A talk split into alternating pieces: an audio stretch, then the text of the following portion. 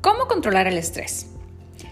En materiales anteriores estuvimos hablando sobre la importancia de prevenir el estrés, pero ¿qué hay de esa situación cuando ya estamos sumergidos, cuando estamos inmersos en el estrés, particularmente en el estrés laboral? ¿Qué se puede hacer? ¿Hay alguna técnica? ¿Hay alguna forma de poder controlarlo? Y la respuesta es que sí. Existen diferentes técnicas para lograrlo. En este caso, las técnicas de relajación que vamos a compartir con ustedes tienen muchos efectos beneficiosos sobre nuestra salud física, mental y emocional, ya que contribuyen a reducir los niveles de tensión corporal y psicológica, o bien, básicamente eh, lo que hacen es modular el dolor y gestionar el, malestar general que, que, produce el estrés, por lo que puede ser un buen recurso, especialmente cuando nos encontramos en situaciones de muchísimo estrés. Este tipo de técnicas que vamos a compartir eh, son dos videos que les van a permitir tanto aplicarlo en su escenario de trabajo como en casa. Entonces, a continuación les presentamos dos técnicas. La primera de ellas es una herramienta para controlar el estrés de relajación muscular y la segunda es de respiración profunda. Que lo disfruten.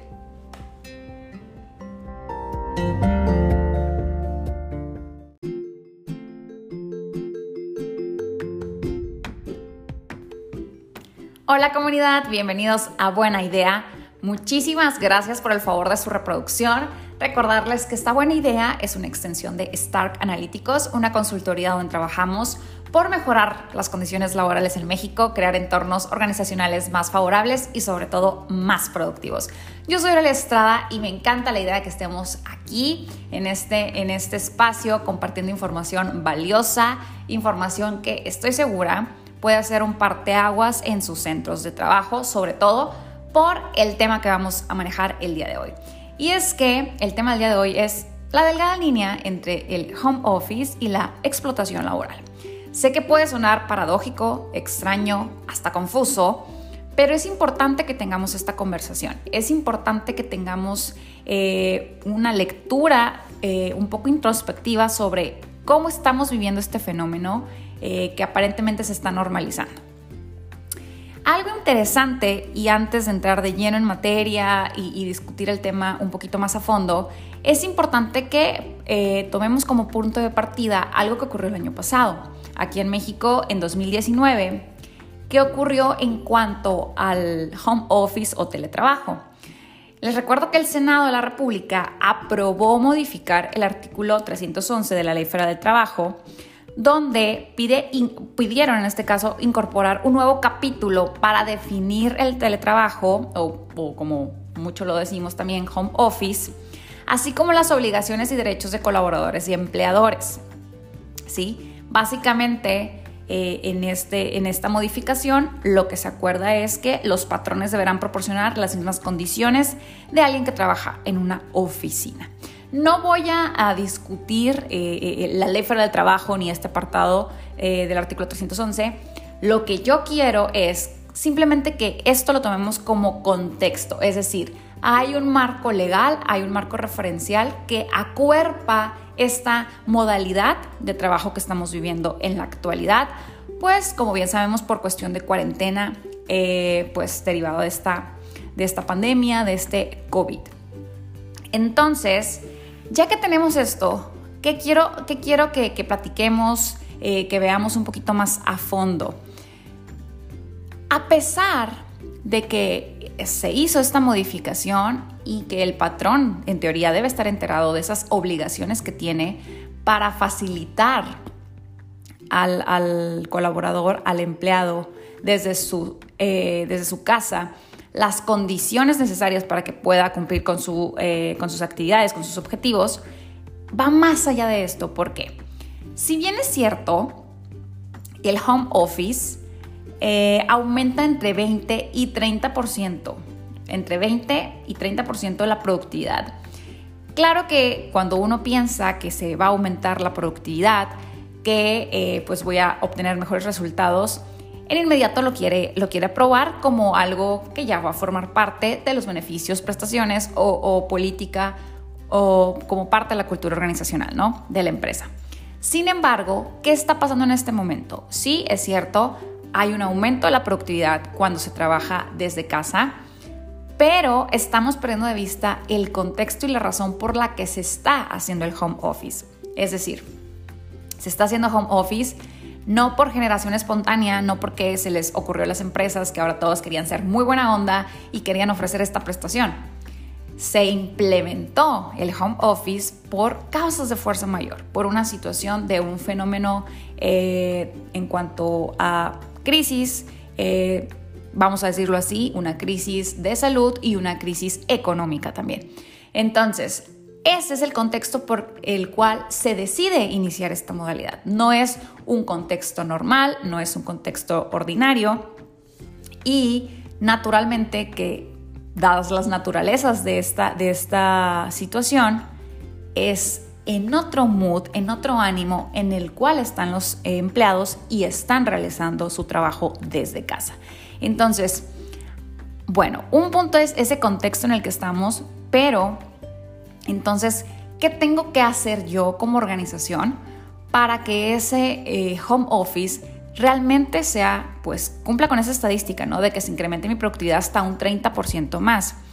Yo lo que les quiero aconsejar es que creen su propia política, es decir, una política está bien, bien clara, bien definida, bien estructurada de home office, es decir, cuáles son eh, digamos, los lineamientos que yo como organización voy a considerar para que este home office siga después de la cuarentena, ¿no? O si nada más, ojo, que ya por temas que decíamos ahorita de la ley federal del trabajo, esto viene para quedarse, no va a ser nada más momentáneo. A lo mejor su iniciación para muchas organizaciones sí fue derivado de una cuarentena, pero esta modalidad viene para quedarse. Entonces, lo que yo como empleado, lo que tú como empleado o tus empleados deben saber es, ok, ¿cuáles son los criterios para poder seguir realizando el home office? Es decir, que haya instrucciones, que haya alineamientos, que haya sugerencias para que yo me sienta comprometido y motivado, donde a pesar de estar desde casa, eh, hay una supervisión, hay una, ah, pues un reconocimiento también, ¿no? Entonces, ¿Qué tipo de características vas a, tomar en cuenta tú como organización para que esta modalidad de home office sea realmente productiva? Es decir, ¿cuáles son los horarios establecidos? Es exactamente, vamos a, poner ejemplos. El ejemplo inicial es, punto número uno, ¿qué onda con los horarios? Es el mismo horario donde eh, se va a manejar el mismo horario que cuando estabas dentro de la oficina, sí o no y cuáles son esas eh, condiciones, ¿no? A lo mejor cuando estabas en la oficina tenías eh, determinado tiempo o un horario específico para comer, estando desde casa va a estar en estas condiciones. Yo me puedo comunicar contigo a partir del horario de, de entrada, que son las 8 de la mañana, y hasta las 6 de la tarde. Después no lo haré. Es decir, esto que estoy mencionando de los horarios es muy importante porque esto está siendo el coco, está siendo el dolor de cabeza del home office. ¿Por qué? Porque yo les decía al inicio, tenemos que tener bien clara la diferencia eh, y esa delgada línea, decía yo al inicio, de home office o explotación laboral. ¿Por qué? No significa, ojo, home office no significa disponibilidad 24/7.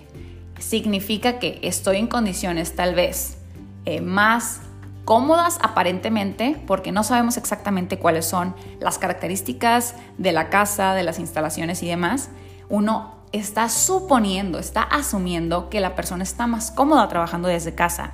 Sin embargo, no podemos hacer esa afirmación porque no conocemos a ciencia cierta cuáles son las características y las condiciones en las que se encuentra esa, esa, esa casa, ¿no? Ese espacio que a lo mejor el trabajador tuvo que adaptar o reconstruir para generarse un lugarcito y poder trabajar desde ese punto. Entonces, eso es muy importante. Definir muy bien los horarios y respetarlos, porque luego me van a decir muchos, y es algo que estoy viviendo, sí, yo sé que mis trabajadores entran a las 8 y salen a las 6, pero, eh, pues si se me ofrece algo, yo les mando un correo electrónico a las 7 o les mando un mensaje o hago una llamada a las 7 de la mañana. Entonces, esos elementos, valorarlos. Obviamente puede que haya situaciones extraordinarias que lo meriten y ahí se valorará, pero en términos de actividades normales, es importante definir y estructurar horarios muy específicos y puntuales. Eso es mi, esa es mi, primera recomendación, mi primera observación. Lo otro tiene que ver con diseñar una especie de, de política que esté alineada a los valores, a la misión y visión de la organización en cuanto a cómo crees tú que sería esa forma ideal en la que el trabajador debería estar haciendo home office. En este caso, tú como empresa le recomiendas que puedes hacer una especie de manual, como manual de home office para a determinada empresa, ¿no? Entonces, ¿qué recomiendas? Entonces, lo primero que tú dices es, ok, estás desde casa, pero yo necesito que por favor, si entras a las 8, te levantes mínimo a las 7. ¿Para qué? Para que te bañes, para que desayunes, para que te tomes el cafecito, para así tener una dinámica un poquito más parecida eh, o similar a lo que teníamos antes. Porque si yo me levanto de la cama sin bañarme y me conecto a trabajar, no estoy en la mejor condición, no estoy en mi estado alerta para eh, pues echar a andar la máquina, ¿no? Para, para ponerme a trabajar. Entonces, tú puedes sugerir ciertas actividades eh, como esta que te estoy diciendo, por ejemplo, levantarte una hora antes para que te bañes, te cambies, te perfumes, tu cafecito, tu desayuno, la rutina que tú tengas por la mañana como, algo sugerido ¿no? por parte de la organización. Naturalmente no los puedes obligar, pero sí puedes estar compartiendo este tipo de, sugerencias a manera de, como te digo, como de manual sugerido. No lo puedes imponer, tampoco puedes meterte a cada una de las casas y poner cámaras y una lupa para ver si lo están siguiendo, pero es importante que sí promuevas este tipo de actividades, ¿no? Entonces, eso es por citar un ejemplo en cuanto a, eh, digamos, el aspecto personal. El otro, el otro aspecto que tú puedes sugerir es, bueno, tal vez habrá ah, personas que pueden tener tal cual una oficina eh, en su casa, ¿no? Pero habrá muchas otras que a duras penas tienen, ¿no? Eh, lo básico. Entonces, ¿qué pasa con ellas? Ok, entonces para ellas tú lo que puedes recomendar, ¿sabes qué? Te recomiendo una superficie plana y, e iluminación natural. Entonces, ya con eso, pues tú puedes ahí jugar, pilotear un poquito con tus recursos y armar, estructurar algo, ¿no? Entonces, porque si estamos trabajando en un lugar muy poco iluminado, eh, en un lugar con muchos otros elementos, con otros distractores, va a interferir muchísimo en la concentración del colaborador.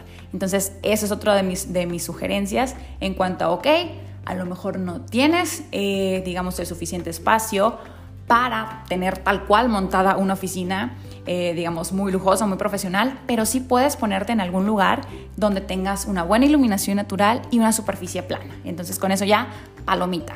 ¿Qué otras cosas podemos sugerirle al trabajador que está haciendo home office? Que así como tú vas a respetar tus, sus, sus horarios, perdón, él respete los tuyos. Entonces, estos son acuerdos de respeto mutuo, ¿no?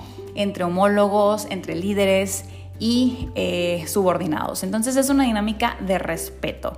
Otra, otra ah, sugerencia que te puedo compartir es, ok, sí tenemos eh, que cumplir con nuestros objetivos, con nuestras actividades, pero también busca incorporar algunas actividades que fomenten como la conexión y la unión de tu equipo de trabajo, ¿no? alguna actividad, eh, a lo mejor una vez a la semana, donde puedan compartir un poquito de la experiencia desde casa o simplemente algo que, les gustaría compartir de forma sana, ¿no? Algo bonito, la experiencia más bonita que te dejó la cuarentena, qué extrañas o qué valoras de cuando estábamos en la oficina, eh, no sé, algo, algo bueno, alguna ilusión que tengas, ¿no?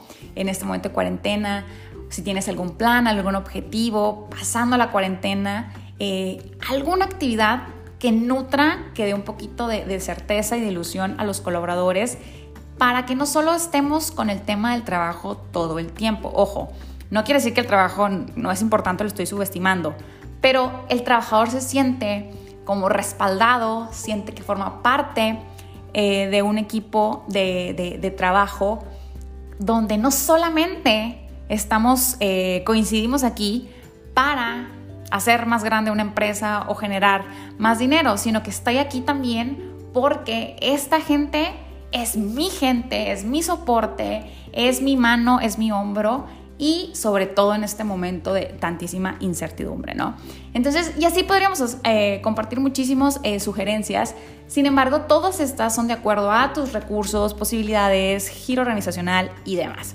Entonces, hoy si quiero ser un poquito más eh, puntual y breve, simplemente es escarbarles un poquito la mente y hacer un ejercicio de reflexión en cuanto a esto, esta, esta sobreexplotación que está ocurriendo eh, en muchos escenarios. Entonces, esta delgada línea de home office y eh, sobrecarga, sobrecarga eh, de trabajo o explotación laboral está estrictamente relacionada con cómo estamos distribuyendo los tiempos y las actividades. Entonces, yo creo que la cuarentena ha sido un ejercicio bastante fuerte, ha sido, yo digo, esas cachetadas que necesitábamos en muchos sentidos para reflexionar sobre lo que estamos haciendo como individuos, sí dentro de nuestros espacios personales, pero sobre todo en los espacios de trabajo.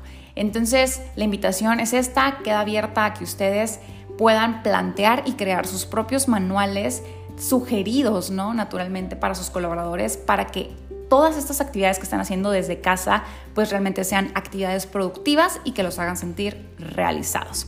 Espero que esta información haya sido de utilidad, que puedan eh, incorporarla en sus centros de trabajo, que vean la posibilidad de cómo esto realmente sí lo pueden aplicar y pues que puedan medir, ¿no? Si hay algún cambio a partir de que ustedes empezaron a sugerir ciertas actividades para sus compañeros. Entonces, eso es todo por hoy. Esta es la buena idea de la semana y nos vemos pronto.